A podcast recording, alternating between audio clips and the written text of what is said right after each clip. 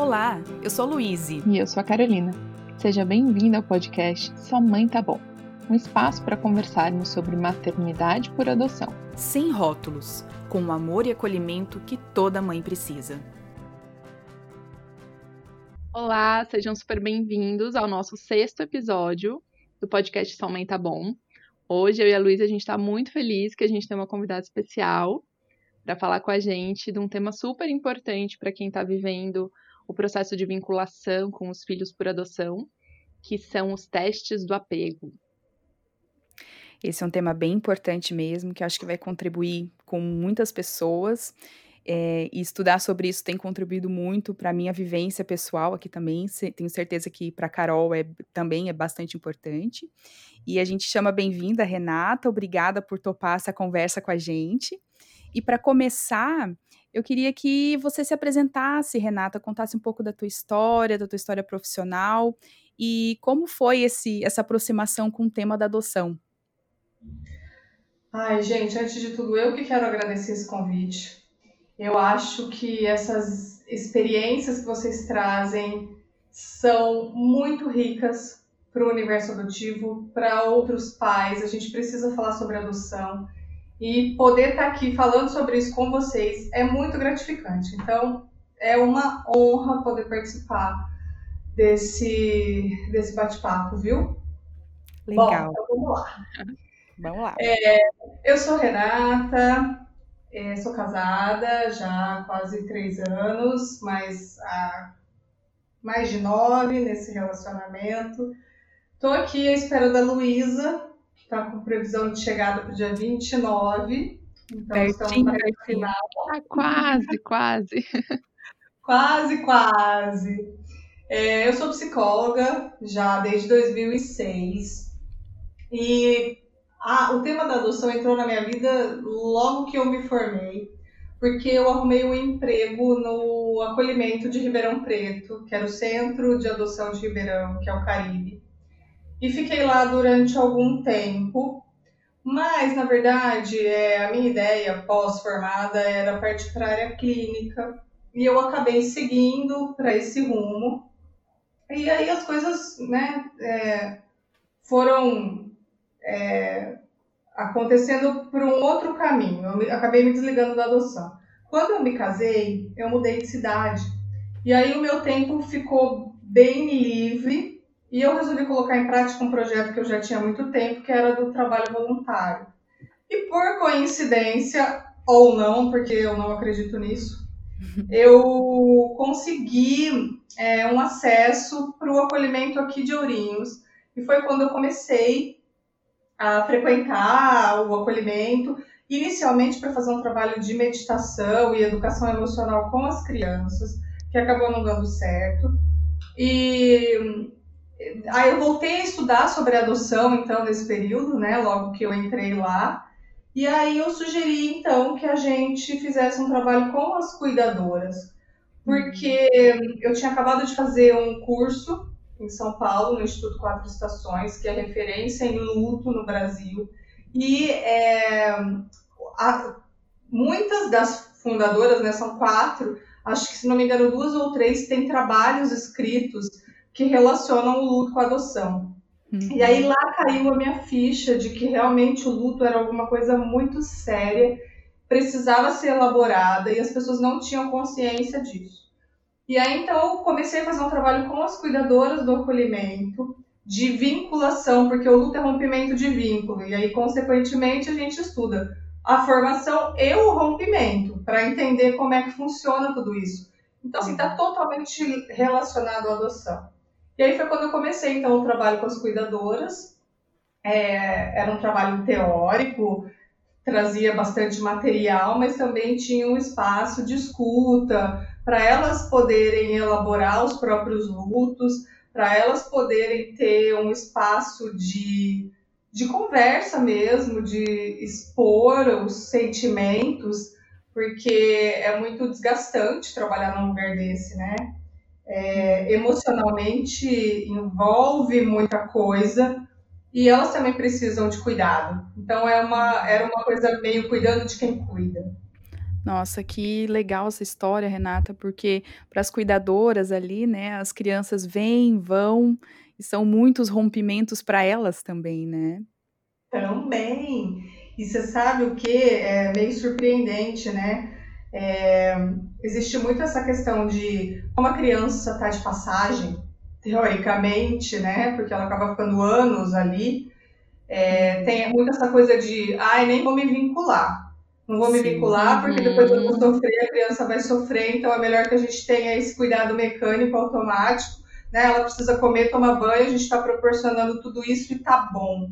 Ah. Só que a gente sabe que não é assim, né?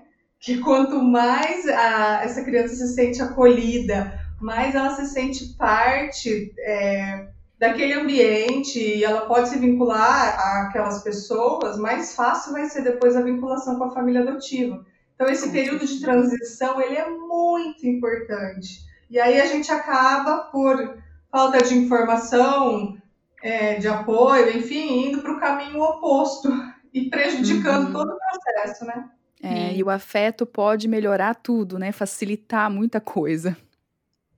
Com certeza.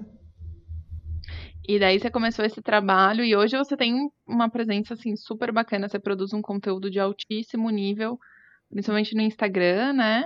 Uh, como é que foi isso, assim, como é que foi essa tua ida daí para e também do TBRI, né? Como é que você chegou ali?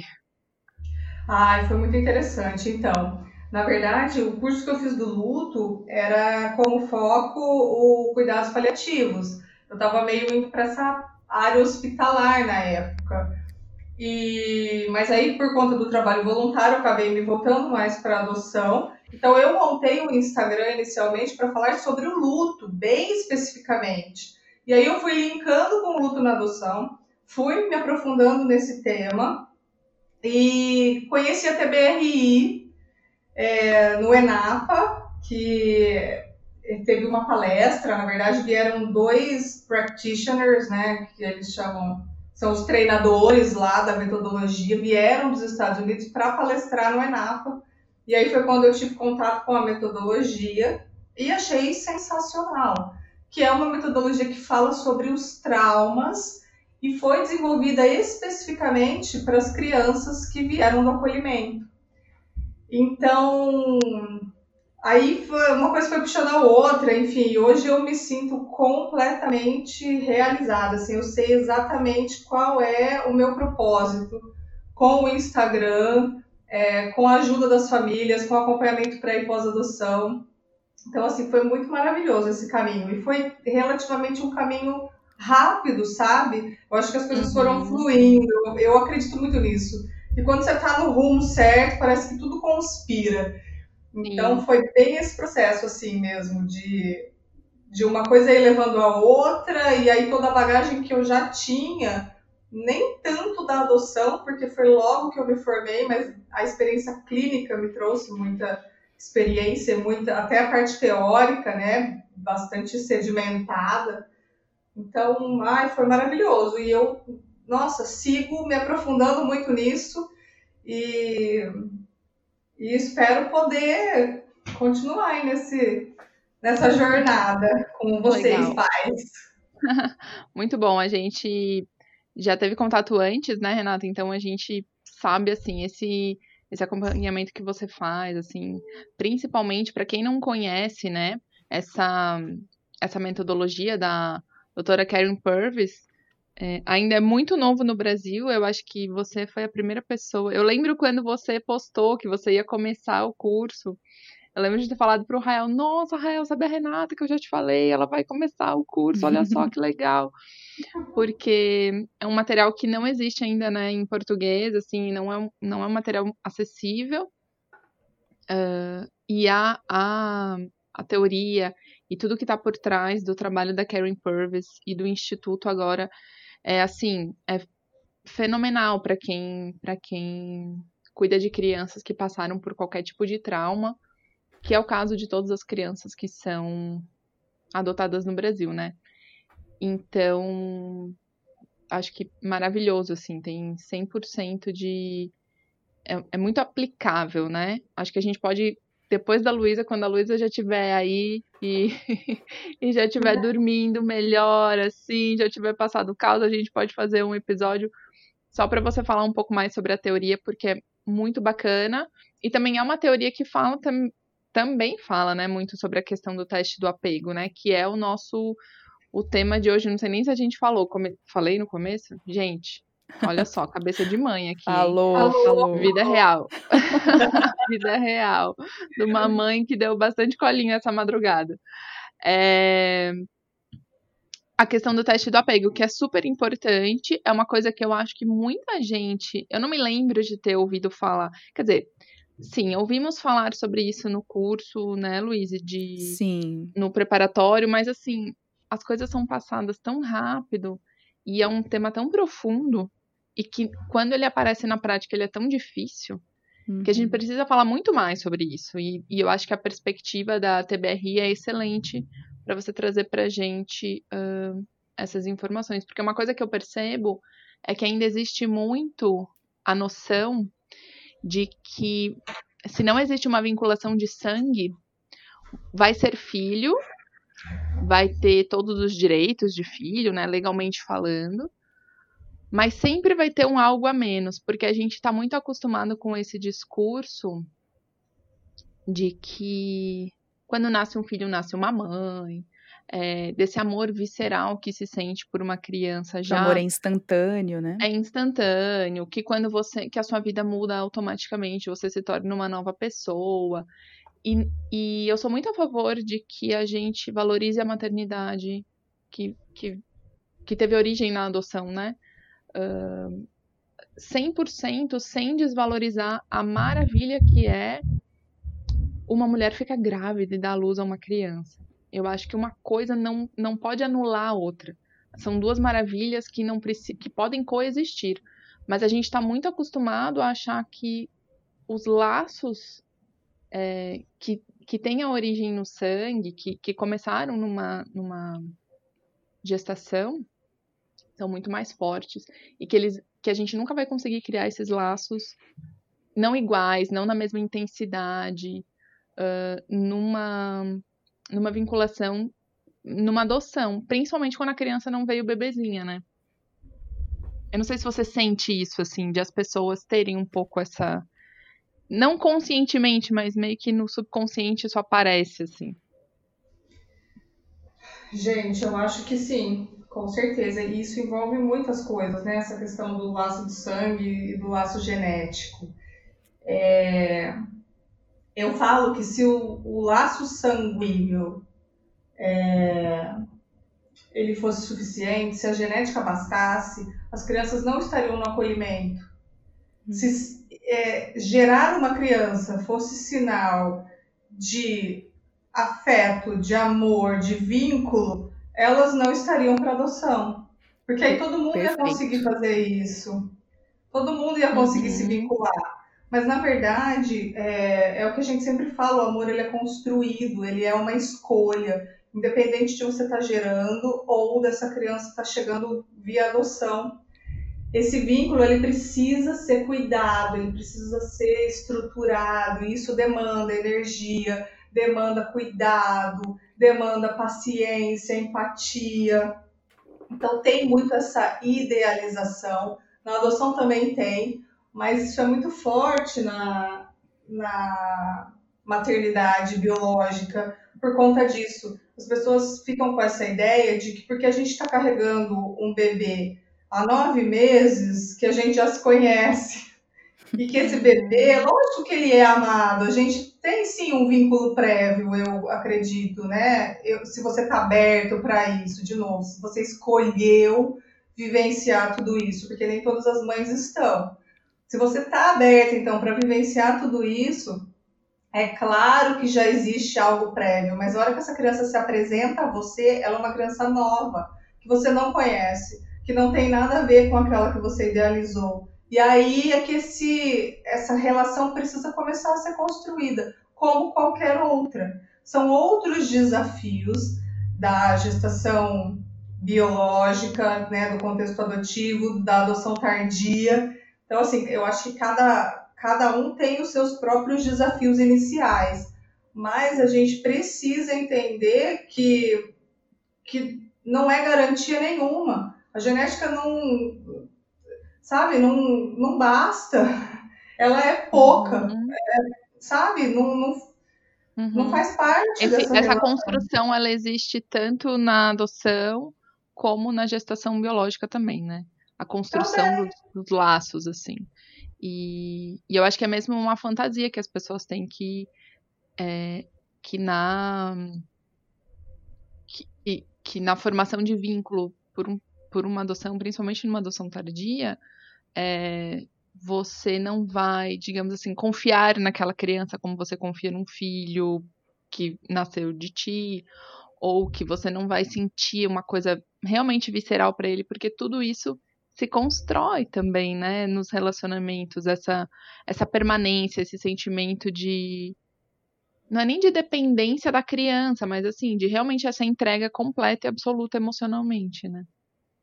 É, mas é o que a gente falou, né? Isso é uma escolha, independente de você ter gerado ou não. É que a ideia da genética também me passa uma coisa de garantia, sabe?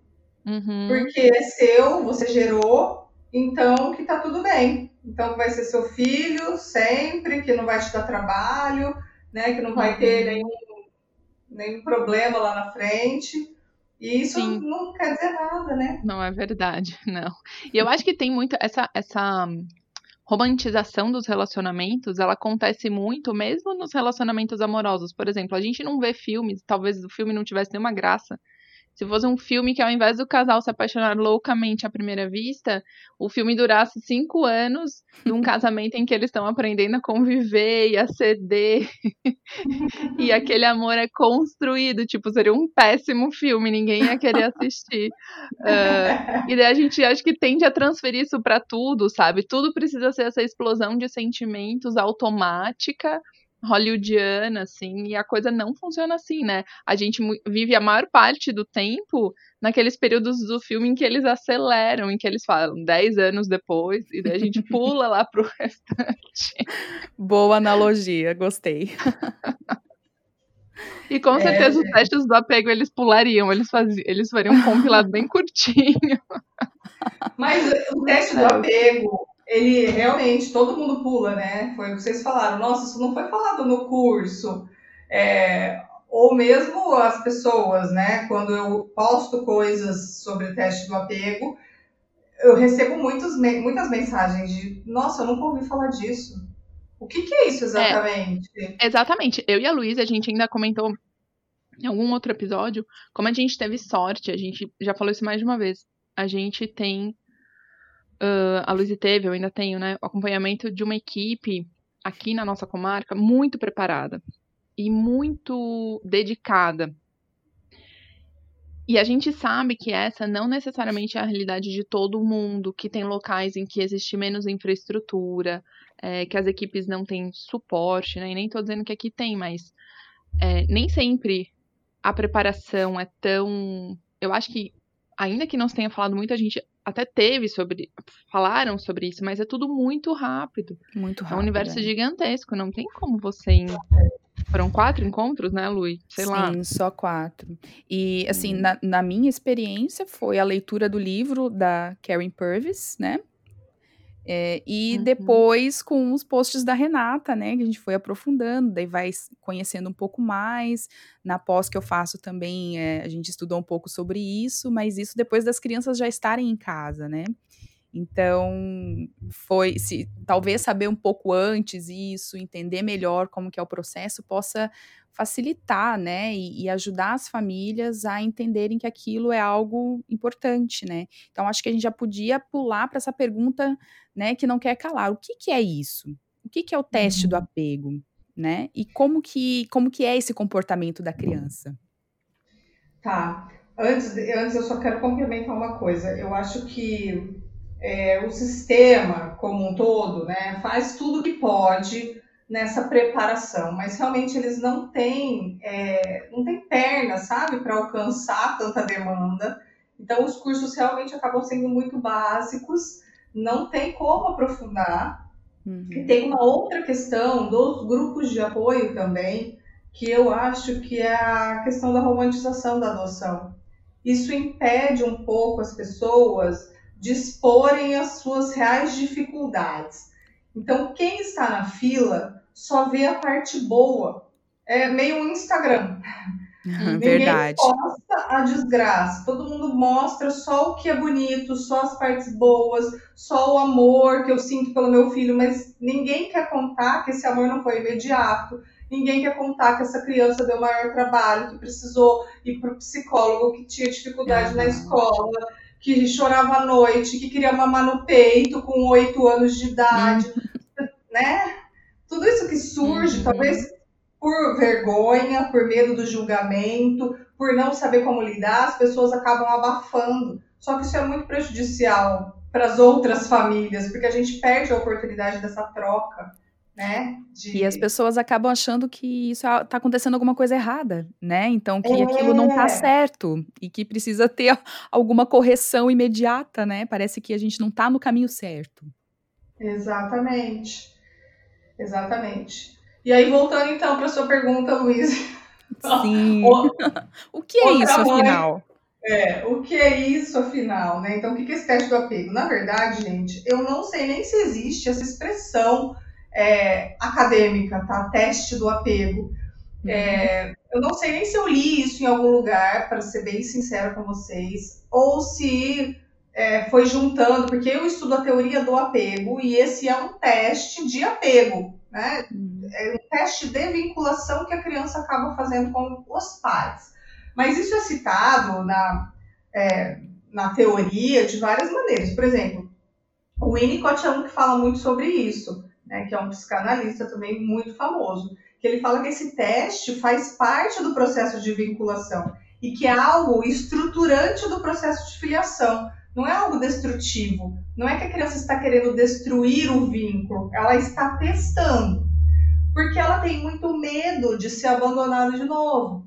Então, quando ela começa a se vincular, ela fala: opa, esse negócio está muito bom. E se eu uhum. perco isso que eu estou construindo? E aí ela fala: deixa eu ver inconscientemente, tá, gente? Tudo isso não, a criança não consegue raciocinar tudo isso que eu estou falando. Mas assim, opa, deixa eu ver se eles vão dar conta mesmo de me aguentar. Deixa eu ver se eles vão é, me amar do jeito que eles estão falando. Deixa eu ver se eles não vão mesmo me devolver. Sabe? Uhum. Então ela começa a se colocar insuportável para uhum. testar a capacidade de continência desses pais, de acolhimento, de, de dar suporte. Só que realmente isso é muito pesado para os pais, que também se sentem rejeitados, inadequados, é, se sentem é, abandonados até, né? Nossa, isso é, isso é um problema meu, né? Sou eu que estou fazendo errado, quem é que vai me ajudar? Estou aqui sozinho nessa. Uhum. Então, assim, o teste do apego é muito sério e ele, é, se você não sabe a respeito dele, se você não separa um pouco as coisas, ele pode ser um problema no processo de vinculação. Uhum. Você pode dar alguns exemplos de comportamentos? É, isso, tipo, em geral, o que, que a criança faz, assim, para as pessoas. É, eu e a Luísa, a gente sabe, a gente tem alguns exemplos, mas assim, em geral, da tua experiência, assim, o que, que as crianças de diferentes idades, ou enfim, o que, que elas fazem para ter. Como é que funciona esse teste do apego na prática, assim? O teste do apego vem através de comportamentos desafiadores e por isso que ele é tão difícil de ser identificado, porque ele se confunde com muitos outros, é, muitas outras questões da adoção. Então, por exemplo, a gente pode ter o mesmo comportamento desafiador quando a criança está insegura, então é, trabalhando com o cérebro inferior, que é o que a gente fala na TBRI sobre os traumas, ela pode estar vivenciando um processo de luto, ela pode estar frustrada porque aconteceu algo muito pontual naquele momento, ela pode estar testando e tudo isso, por exemplo, ela comunica com agressividade, ou ela comunica com choro, ou ela é, sei lá, destrói o quarto dela todo, ela é, não concorda com as regras, então ela afronta, né? Confronta os pais o tempo todo, que também é um sintoma do trauma. Então, na verdade, o teste do apego ele é difícil de ser identificado porque é, pode ser confundido com muitas outras coisas. O que eu sinto que esse teste do apego aparece quando as coisas estão indo muito bem. Uhum, então, esse é para mim, é, esse para mim é um indício de que é teste do apego e não é luto e não é consequência do trauma e não é qualquer outra coisa. Quando a criança está se vinculando, quando as coisas estão bem, e eu escuto muito isso, nossa, a gente passou um dia tão gostoso no clube. E aí chegou a noite, ela surtou, não queria tomar banho, não queria que eu colocasse na cama, não queria comer e tal. Aí eu falo, bom, se essa criança gostou tanto do dia, se ela curtiu tanto, se ela aproveitou, se ela se vinculou, poxa, e o medo dela perder tudo isso? Então, esse para mim é um indício de que o que vem depois é um teste do apego. Sabe? Vocês é. estão me acompanhando? Sim. sim, sim, com certeza. Porque para a criança, ela não tem a noção de que aquilo vai ser contínuo, né? E uhum. ela, a experiência dela é de rupturas, de, de, de ter coisas num dia e não ter mais no outro, né? De ter relacionamentos importantes no momento e de repente não ter mais, né? Então, Sim. acho que é bem difícil para a criança, da perspectiva da criança, se a gente se colocar no lugar, né, tentar fazer esse exercício de se colocar no lugar, a gente consegue entender muito bem esse medo, né? De onde vem esse medo de perder as coisas. É, exatamente. E o teste do apego também não deixa de fazer com que essa criança fique no controle, que aí é outra é, relação que a gente faz com o trauma as crianças que sofreram traumas, elas têm necessidade de controlar o ambiente. E aí, quando ela faz o teste do apego, ela, querendo ou não, tá no comando. E aí ela fala assim: ah, é? Então, já que existe a possibilidade na minha cabeça de você me devolver, agora você vai me devolver mesmo. Uhum. Sabe? Como se ela estivesse uhum. causando aquilo. Sim, então, como se ela conseguisse controlar o devolver ou não. Isso, exatamente. mas como ela acha isso... que você já vai, então ela vai, então tá. Então vai devolver, mas a escolha foi minha. Isso, exatamente. Sou eu que estou no uhum. controle. Então eu vou agir para as coisas acontecerem. E quando a gente também não vê isso é, com outras pessoas, adotadas ou não, na vida adulta. Gente que fica tão ameaçada, por exemplo, num relacionamento, tá tudo indo tão bem, e aí a pessoa, ou num casamento, enfim, né? Num namoro, num casamento, e aí a pessoa fala assim: ah, eu não quero mais. Eu não quero mais, eu não sei o que eu tô sentindo. E aí a pessoa, antes mesmo, né, de ter a, a possibilidade daquilo não dar certo, ela já estraga tudo. Porque aí, pelo menos, ela, ela escolheu. Uhum. Ela tá no controle da situação. A gente vê muito isso também. Faz muito Nas relações isso. em geral, né? Nas relações em geral. Não só de é. pais e filhos, né? Uhum. É. Você falou, você comentou, Renata, que isso geralmente acontece quando está existindo a vinculação, né? Quando é, você consegue fazer essa análise, claro, para identificar o que, que é teste do apego, o que, que não é, dentro de um contexto maior, assim, do que os pais te trazem. É, mas se a gente fosse traçar uma linha do tempo, e eu sei que é difícil, dentro de um processo de adoção, quando a criança já foi para casa, porque a gente sabe que muita gente que nos ouve não ainda não, não adotou, né? Ou tá na fila, ou tá pensando sobre o assunto. Então, assim, nessa linha do tempo, a criança foi para casa, começou esse processo de vinculação.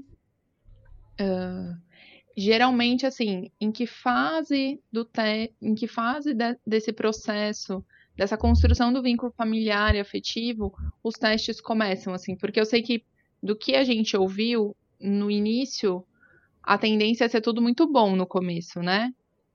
É, o que a gente chama Eles não acontecem de cara. Não, geralmente não.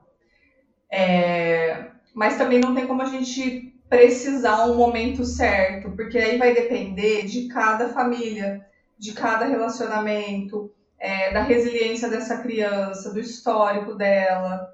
Então tem muita coisa que envolve. Não tem como uhum. a gente saber exatamente quando começa, nem quando termina. Entendi. Pode ser Mas... logo, pode demorar mais. Pode, pode. Pode ir e voltar. Então, de repente, você fala, nossa, agora tá tudo bem, e num dado momento a coisa desanda. Uhum. Entende? É. Uhum. Na minha experiência. São processos aqui, mais cíclicos, né? É, na minha experiência aqui está sendo cíclico já, né? Já tivemos no início, assim, um, um momento de, de testes mais severos, momentos de calmaria e agora tem novamente, né? E ainda com todo esse contexto que a gente está vivendo hoje também, acho que as coisas se intensificam um pouco mais, né? Mais com um certeza. momento, mais um ciclo de, de testes por aí. Com certeza, não. Essa pandemia é, assim, prejudicou bastante as relações. É, em vários sentidos. Então, gerou muita insegurança, as empresas regrediram bastante, e aí isso realmente pode acarretar é, mais testes. E outra coisa, gente, que eu percebi numa consultoria, foi até muito legal, né? Porque eu falo que a gente trabalha em conjunto. Eu preciso de vocês, porque vocês é que vão trazer a parte prática, a experiência, as demandas, e vocês contam comigo para a parte teórica, para a gente tentar encaixar tudo isso aí né, no dia a dia. E aí, numa consultoria, é, num dado momento a gente estava conversando e os pais estavam contando dos comportamentos desafiadores e tal, e eu perguntei, falei, você acha que a pandemia é, potencializou um pouco isso, né? Ele falou, não, eu acho que não, eles nem ligam para sair. Eu acho que a vida inteira deles, eles passaram mesmo lá, né, na, na casa, então para eles é normal. Ai, nossa, aí caiu a minha ficha, eu falei, é isso, eu falei, é isso, gente, eles estão revivendo todo o processo do acolhimento, por isso que eles estão regredindo, por isso que os comportamentos desafiadores estão aparecendo de novo, e os testes do apego e tudo. Nossa, então, assim, para mim, aquilo, puf, fechou, sabe? Encaixou uhum. quebra-cabeça. Nossa, verdade, é, faz, faz, muito faz sentido. Muito sentido. Faz muito Essa sentido. coisa de, de não ter a liberdade de sair, né, com, com família, com, com outras pessoas. Nossa, isso faz bastante sentido mesmo. Pois é, então. E aí esses testes podem voltar. Então, se você percebeu isso, Luiz, por agora, uhum. você pode ver que deve ter alguma relação, em algum grau, né? Não dá pra gente afirmar, porque relacionamento não é matemático, a gente tem hipóteses. Mas pode ser. É, os medos estão mais aflorados, né? Os medos estão mais aflorados, ainda todo esse contexto de, de doença, de mortes, né? E Sim. de não poder sair porque tem um vírus lá fora. Então, essa coisa do uhum. medo também vai potencializando, né? Os comportamentos Ai. desafiadores. Uhum. Nossa, muito legal. Uhum. É, não ter a rotina estruturada, ali organizada, saber o que vai acontecer depois, né? Uhum. é, e a perda dos relacionamentos, né? Assim, para uma criança, tipo, pra gente. A gente tá indo aí pro quarto mês, provavelmente, de. É, dependendo de cada região, mas se a gente tá falando hoje de aproximadamente quatro meses de quarentena, né? De, de isolamento social. Uh, quatro meses na vida de um adulto passa super rápido. Ainda que em quarentena a gente esteja todo mundo sofrendo, mas a, a percepção do tempo é muito diferente, né? Então, para as crianças, tipo, a minha filha tem quatro anos. Para uma criança de quatro anos, o que aconteceu no começo do ano tá muito distante. Uhum. Então, assim, é como se estivesse há muito tempo nessa situação já. É, eu acho que o desgaste que a gente sente é como se, para eles, é como se eles estivessem há muito mais tempo presos e sem o contato social mesmo, de ver amigos, de ver a família estendida, de ir para a uhum. escola, todos esses outros relacionamentos que são super importantes e que, por um lado, meio que desafogam é, essa coisa de. Né, você, você divide a atenção, você divide. É, quando você depende muito de uma pessoa só, né? Agora eles estão 100% dependendo só de quem tá junto. No nosso caso, só nós e as crianças. Então, é, é 100% a dependência do nosso amor, assim, essa necessidade de ter certeza de que tá tudo bem com a gente. Então, me parece que também faz sentido que se teste por isso, né?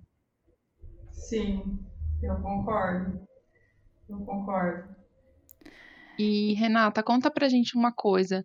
Um, para quem tá vivendo isso, é muito difícil, né? Você já falou, a gente bem sabe, é, quando você tá ali no, no calor da situação, a criança tá te testando, às vezes são testes menores e mais contínuos, às vezes são episódios em que ela a criança meio que perde o controle. Você falou tem criança que destrói coisa na casa, tem criança que grita, tem, né, as crianças é, trazem isso de formas diferentes. É, e às vezes dá meio que um desespero nos pais, ou uma sensação de que nunca vai acabar, ou uma sensação de que aquilo ali é uma coisa maior do que eles realmente conseguem lidar. Mas eu acho super importante de a gente pensar assim, tem um lado positivo nisso? O que que na perspectiva deles você falou? Representa isso, né? De, de então ter o controle, de, de testar se realmente, vamos ver então se me devolvem ou não. Mas quando tá acontecendo, assim, para um pai para uma mãe que de repente esteja ouvindo e tá passando por um período de muitos testes, é, tem um lado positivo no que, que a gente pode se agarrar quando a gente vê os testes do apego acontecendo, assim, na prática? Então, eu acho que é, tem um lado positivo sim, porque eu não acredito que as crianças é, não queiram ser adotadas. Às vezes a gente escuta isso nos acolhimentos, né? principalmente das crianças mais velhas. Ah, eu não quero uma família. Na verdade, ela quer tanto uma família que ela tem tanto medo que ela precisa negar essa vontade. Então, é, eu vejo é, o teste do apego meio como isso. Eu quero tanto, mas eu tô tão apavorada que eu vou precisar testar os meus pais para eu ter certeza do que eu tô querendo. Então, assim, ela quer tanto aproximar, ela quer tanto se vincular, mas ela não sabe como. Essa é outra questão. As crianças, elas não aprenderam, elas não tiveram esse amor desde o início, esse cuidado. Então elas não sabem direito o que fazer. É confuso porque elas se aproximam, aí depois elas recuam, aí uma hora elas querem, elas não querem. É tudo muito ambíguo. E eu acho que o maior problema que eu vejo é, é os pais ficam muito fragilizados nesse processo todo. E é diferente dos pais biológicos. Porque o pai biológico, ele acaba meio tendo a certeza de que ele fez tudo que podia, de que tudo bem, se você tá bravo agora, fica um negócio mais leve. Os pais adotivos, eles se sentem meio que testados, não amados, hum. é, sabe? É, assim, de um jeito muito mais dramático do que os pais biológicos. Por exemplo, eu tenho um, um episódio de um casal. Na verdade, ela tinha, ela tem, né, uma filha, mas que na época tinha oito anos, e ela, que não é, ela não era casada com o pai dessa criança, e conheceu um outro cara, e eles começaram a namorar e tal, e resolveram morar juntos. E aí essa criança foi junto com ela para casa do rapaz. Ela, um belo dia, foi tomar banho, encheu a banheira tampou e alagou a casa inteira. Isso para mim é total teste do apego, gente. Olha só, né? E biológica, mas assim, uhum. a é vai casar com, com a minha mãe, vão morar juntos, vamos ver se você vai me aguentar. Você vai querer, uhum. me querer mesmo ou você vai fazer igual ao meu pai? Que nunca casou com a minha mãe, que nunca foi presente na minha vida. Só que aí o que, que acontece? Essa mãe, ela tá segura né, uhum. do que está acontecendo, de todos esses testes, mas os pais adotivos não, porque eles também esperam essa troca, eles também querem ser amados, eles também estão investindo nessa relação. Então eu vejo é, muito por esse lado, assim, o teste do apego ele é sofrido também por isso, não só porque ele é desgastante, mas porque os pais é, se sentem atacados uhum. de uma uhum. outra maneira, né? É, no meu caso. Você diria que. Oi, desculpa, Luiz, pode falar.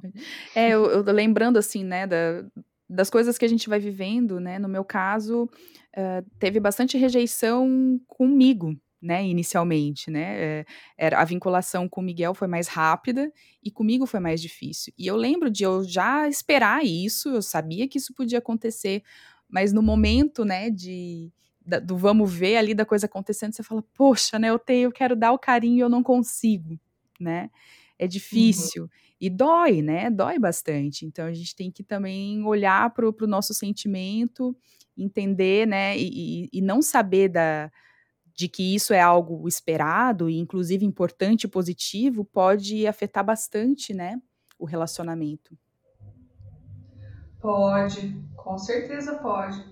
É, é, isso faz parte do preparo, né? Saber que isso vai acontecer em algum momento, porque vai. Né? Vai, e tá vai ciente, forte. É, e tá ciente de que é difícil mesmo. E como é que eu vou me fortalecer, então, para enfrentar tudo isso? Porque é o que você falou, né? Poxa, eu tô aqui disposta, eu quero dar todo o meu amor, eu tô fazendo de tudo, eu esperei anos na fila, né? E aí agora você não quer? E aí você é, como assim não quer? É, como assim você está me rejeitando? Né? Então, assim, é muito difícil mesmo. E quando os pais não dão conta, gente, é muito mais sofrido, sabe? É, porque o teste é justamente esse, para achar o continente, para ter certeza de que os pais dão conta. E aí, quando os pais não dão, é, isso prejudica demais. Então, por exemplo, eu tenho um, uma família na consultoria que adotou uma adolescente e essa adolescente quer estudar fora. Só que eles estão num pé de guerra, ela testa o tempo todo e tal. E aí eles chegaram à conclusão de que é melhor ela ir, porque daí vai dar um tempo para eles. E na minha concepção, e a gente pode conversar sobre isso na consultoria, esse é um tiro no pé. Porque vai prejudicar ainda mais esse relacionamento, porque ela quer uhum. justamente que eles que eles falem, não deixem. Você não vai, é, você não vai sair daqui, Coisa, porque gente. agora você é nossa filha e eles estão concordando que ela vá, entende? Então, assim, é, é esse o processo. A gente tem que entender e precisa se fortalecer de um jeito ou de outro, com rede de apoio, nos grupos de apoio, com terapia, com consultoria, com o que for, para estar preparado para conter toda essa raiva, toda é, essa agressividade. Então, o choro, a birra, o quebrar tudo, né? Que é o teste do apego. É, e, e olhar para isso, né, é, é difícil. No momento ali do vamos ver, do que você precisa raciocinar, é difícil, né? Você tá no calor do momento das emoções. Mas ter isso em mente de que, apesar de serem comportamentos extremamente desafiadores, eles são positivos, porque eles estão demonstrando que a criança quer aquele relacionamento. Parece contraditório, né? Uhum. Mas é, ela, ela tá querendo investir nesse relacionamento. Então ela tá se permitindo testar porque ela justamente quer investir nessa relação, né? Quer ser filho, quer estar ali. Então, cabe a gente ajudá-la a ter essa segurança, né, de que uhum. ela vai permanecer ali independente dos comportamentos desafiadores que ela possa uh, apresentar, né?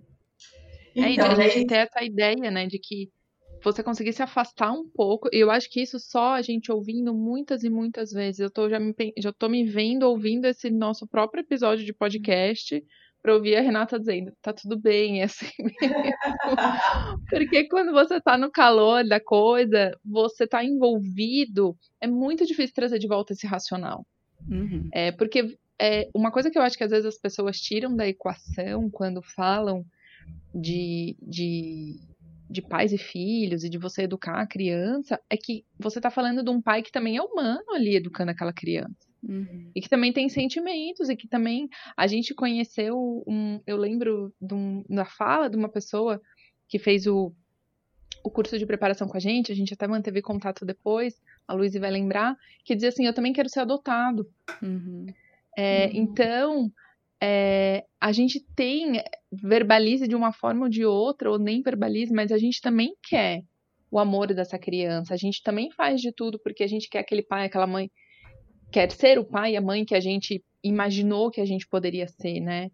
Um, e quando você faz tudo, esses dias o meu filho me disse, é, no meio de um teste, ele me disse: Ah, você não, você não me dá atenção. meu Deus, tudo que eu faço o dia inteiro é te dar atenção. É, onde que eu tô falhando, então? E daí a gente começa a entrar meio que num, num buraco negro, assim, de tentar achar as nossas falhas e de tentar. E tira da perspectiva de que aquela criança tá falando uma coisa qualquer, ela tá tentando te atingir com o que ela já conhece de ti, dependendo da idade dela. Como que ela pode realmente ir lá onde dói mais em você e que é esperado que ela faça isso e que é bom que ela faça isso e que ela sobre tudo que ela precisa que você passe com ela por aquele momento para ela ter certeza que você vai chegar até o outro lado junto, né? Então, só que é muito difícil ao longo do tempo a gente não ouvir mais isso, a gente ter que dizer pra gente mesmo. Parece que às vezes a gente realmente precisa que outra pessoa diga. É, e, eu, e eu sinto que muitas pessoas não têm ninguém para dizer isso para elas. É, não tem, não tem. E você sabe, é, você está trazendo isso, a gente não vai aprofundar nisso, com certeza, mas aí eu me lembrei daquela autora, da Laura Gutman, que fala que a maternidade é um encontro com a própria sombra. E é tão desafiador justamente por isso, porque as crianças elas pegam no ponto que elas sabem, né, que é aquilo que vai nos ferir. Então não é fácil. Uhum. Não é fácil a gente separar tudo isso, com certeza. Porque a gente também, lá no calor da emoção, como você falou, você está misturado com tudo. E é difícil é, racionalizar nesses momentos mas faz parte. É, desenvolver essa segurança, que é essa segurança que eu falo, que eu acho que os pais biológicos têm, é, é difícil também para os pais adotivos que querem ser adotados. Uhum. Entende? Sim, com certeza. Com certeza. Bom, será que, Renata, você tem alguma dica que para a gente lidar com esses testes do apego que possa tranquilizar um pouco mais os pais, né, quando estiverem no olho do furacão ali desses comportamentos desafiadores? Que, que dica que você daria para as pessoas que estão nos ouvindo agora? Olha, Luiz, eu penso que se fortalecer antes, até o quanto antes é, né, da chegada da criança, para que esses confrontos não sejam levados para o lado pessoal de eu sou um péssimo pai, sou uma péssima mãe, eu não sei cuidar do meu filho, eu realmente não dou atenção para ele, porque a Carol podia ter entrado nessa. Uhum. Nossa, realmente estou trabalhando demais, esses dias não dei a menor atenção para ele, eu sou culpada. E aí vira uma bola de neve, porque aí a criança percebe, ela te confronta mais ainda, você fica mais culpado, né? Enfim. E aí você não consegue conter o do jeito que ela precisa, né? Com uma certa estrutura. Então eu acho que a preparação ela é essencial e na hora do teste, na verdade, a gente não tem muito o que fazer. É... Então a primeira coisa é essa: é a gente está forte o suficiente para conseguir separar um pouco as coisas, avaliar um pouco as coisas e trazendo um pouco a TBRI, então, quando a gente fala de comportamento desafiador e até do teste do apego, é, por mais que a gente tente agir nesse momento com o comportamento, se a gente não fez um trabalho prévio com essa criança de conexão, de nada vai adiantar. Então, a dica seria, é, partindo dos três princípios da TBRI, empoderamento e conexão, para diminuir esse teste do apego. Porque depois que eles se instalam, o que a gente pode fazer é acolher é validar uhum. o sentimento, é eu sei que você está muito bravo mesmo, é, a mamãe trabalhou hoje o dia inteiro, você está se sentindo é, abandonado, né? Enfim, validar o sentimento dessa criança, acolher todo esse sentimento, mas não se deixar inundar por tudo isso que a criança uhum. traz. Porque senão aproveitar muito bem é aproveitar muito bem os momentos que são bons, né? Para fortalecer é... esse vínculo. Exatamente. E aí entender que pode ser a ressaca disso aí. Uhum. Então, nossa, tá tão bom, né? Então, tá tão gostoso. Que, é, que vai vir alguma coisa já já. E aí você também tá abastecido com isso tudo de bom. E aí você consegue lembrar, poxa vida, mas atenção é que eu te dou o dia todo. Apesar de você não estar tá sentindo assim, Eu sei que eu dou. E aí a coisa vai ficando um pouco mais fácil. Mas o teste do apego é isso, gente. É, é conter. É, é validar o sentimento da criança. É entender que vai passar. É entender que isso faz parte do processo. Uhum. De que é uma coisa boa. Que isso é estruturante da filiação. Então, que não é que o negócio está desandando. Pelo contrário. O vínculo é. está se fortalecendo.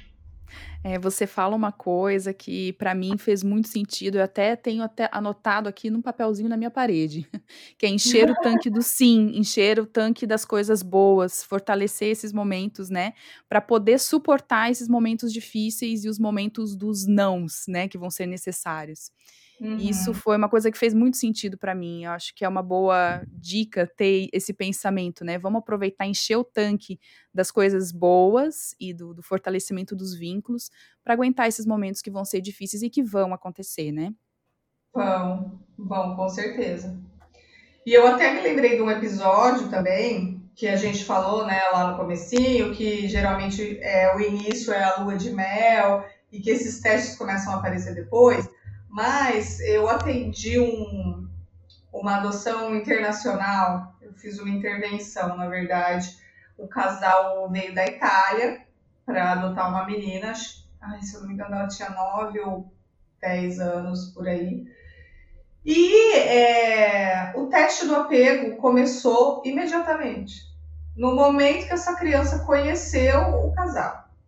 Eles demoraram um pouco para entrar em contato comigo, então a hora que eu cheguei, assim, pouca coisa eu consegui fazer, porque o casal já estava decidido que não queria mais ela. Então, eu sinto que é, existe também esse lado, né, dos pais, às vezes, de, nossa, a criança tem que ser super grata a mim, ela, uhum. né, tô fazendo tudo por ela, e como ela não tá feliz. E é muito o que esse casal sentia. Poxa, a gente veio da Itália até aqui para ficar com ela, e ela tá fazendo uma criação? Ingratidão, assim? né? É, sabe? Eles não deram conta de acolher o sentimento dela, o medo dela de mudar de país, né? Ela ia para um ah, outro lugar. Imagina. Nossa, todas as é, isso eu acho que é um... Esse é um Pode exercício falar. que a gente precisa fazer e que é super difícil, que é o exercício da empatia, de se colocar uhum. no lugar dessa criança, porque depois de um tempo que ela tá, ela já tá em casa, você começa a pensar assim, tá, mas por que, que Tipo assim, não precisa mais ter medo, tá tudo bem, eu vou prover tudo que você precisa, você tá em segurança, você não vai mais passar por nada disso, né? É, a gente cria toda uma rede de, de, de, segurança em torno dessa criança e a gente quer que ela imediatamente se sinta assim. É, e eu fiz um exercício, eu até comentei com a Luísa, eu fiz um exercício que vira e mexe eu volto para ele de, de lembrar de uma situação minha de quando eu era criança que era uma situação que não tinha risco nenhum, que era quando eu ia dormir na casa de um amigo, de uma amiguinha, assim. Uh, e sempre tinha um ponto da noite em que eu me arrependia de ter ido. E eu queria uhum. voltar para casa. E eu ficava, eu não podia pedir para voltar para casa no meio da noite, tipo, eu ia morrer de vergonha, tal, né? Não era uma criança tão pequena, já tinha idade para ir dormir na casa de uma amiguinha. Mas sempre tinha um ponto da noite que eu tinha saudade da minha mãe, que eu tinha saudade da minha casa, do meu pai, eu queria e eu queria voltar.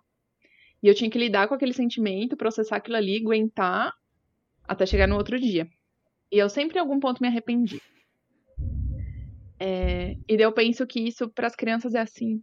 Elas querem. Elas podem ter esse sentimento, entende? E elas nunca vão voltar. Então, por mais horrível que tenha sido tudo aquilo, era o, era o que elas conheciam, era, era a referência que elas tinham, era o que era conhecido e familiar para elas. Então, assim, Existe muito sofrimento dentro dessas vidinhas que podem ter um aninho, pode ter quatro, pode ter oito, pode ter quinze. É pouco tempo de vida e muito sofrimento, né? Uhum. Uh, muito sofrimento de vida concentrado em, em pouquíssimos anos, assim. Então, eu acho que quando a gente exerce a empatia, a gente consegue olhar para esses episódios e dizer: essa criança tem todo motivo para ter medo, para não confiar, para ser um processo, para me testar. E daí a gente tem que tem que ser racional de dizer tá tudo bem. Mesmo, mesmo uhum. nesse momento tá tudo bem.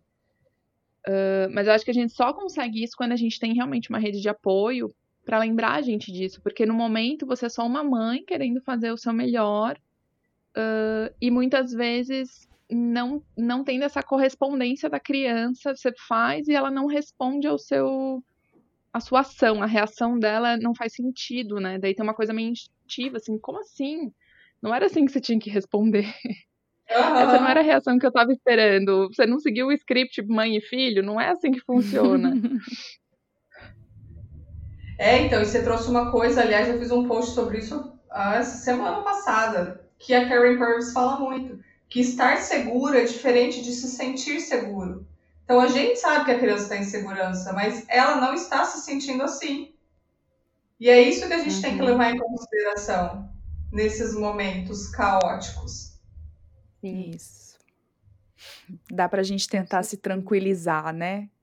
E, e, é, e, se acolher também nesse momento. Acho que foram dicas muito valiosas, importantes. Com certeza. É, eu uh, acho que esse é o ponto. Renata, quer passa pra gente, caso alguém que esteja nos ouvindo ainda não conheça as tuas é, tua rede social, que eu acho que é principalmente o Instagram, né? Como é que podem te achar? Como é que podem entrar em contato contigo? Olha, no Instagram eu tô como psi, é, o tracinho baixo, Renata Travaim. Eu tenho também o Facebook, que também é psi Renata Travaim. O YouTube, que também é esse mesmo nome. É, tem o chat secreto no Telegram, mas lá no Instagram, na página do perfil, tem um link e abre todas as redes sociais, o e-book que eu tenho disponibilizado para as famílias que estão se preparando, e aí que já vão ficar na lista VIP de e-mail. Tá tudo lá no, na biografia do Instagram. Tem todos esses canais. A gente vai Meu colocar WhatsApp depois. Também. É, a gente vai colocar depois na descrição, né, ali do, do episódio. Isso. Vamos colocar ali as redes sociais da Renata para você poder encontrar com mais facilidade. Ai, obrigada, meninas. Com certeza. Renata, super obrigada pelo teu tempo e conhecimento Imagina. e dedicação. A gente espera poder alcançar muitos, muitas famílias que estão precisando ouvir isso, tanto da perspectiva de duas mães que sofrem testes de apego, e como é importante a gente poder ouvir isso, ouvir que tá tudo bem, que é assim mesmo, e ser relembrado constantemente do que, que a gente precisa fazer para passar por esse período um, sem, sem enfraquecer as relações, pelo contrário, fortalecendo as relações, que é para isso que eles servem mesmo, né? Exatamente. Muito obrigada, Renata. Foi ótimo o nosso papo com certeza vai ajudar muitas famílias por aí que precisam ouvir essa, essa informação, esse conteúdo tão relevante que você trouxe para a gente. Ah, imagina, gente, eu que agradeço, viu, a oportunidade da gente refletir sobre tudo isso e levar informação para muitas famílias de um jeito real, sabe? Sem uhum. mascarar, sem idealizar, sem romantizar, porque é isso aí, o dia a dia não é fácil. As relações não se constroem né, do nada. A gente precisa sim de dedicação, de apoio, de cuidado, né? É igual uma plantinha. Se você não regar, ela não cresce. Então, vamos firmes. Seguimos. Seguimos, seguimos firmes. e para você que acompanhou a gente, muito obrigado. É, continue nos acompanhando, a gente continua nas nossas redes sociais disponíveis se você quiser conversar sobre isso, sobre o tema de hoje, sobre dúvidas sobre adoção, maternidade por adoção.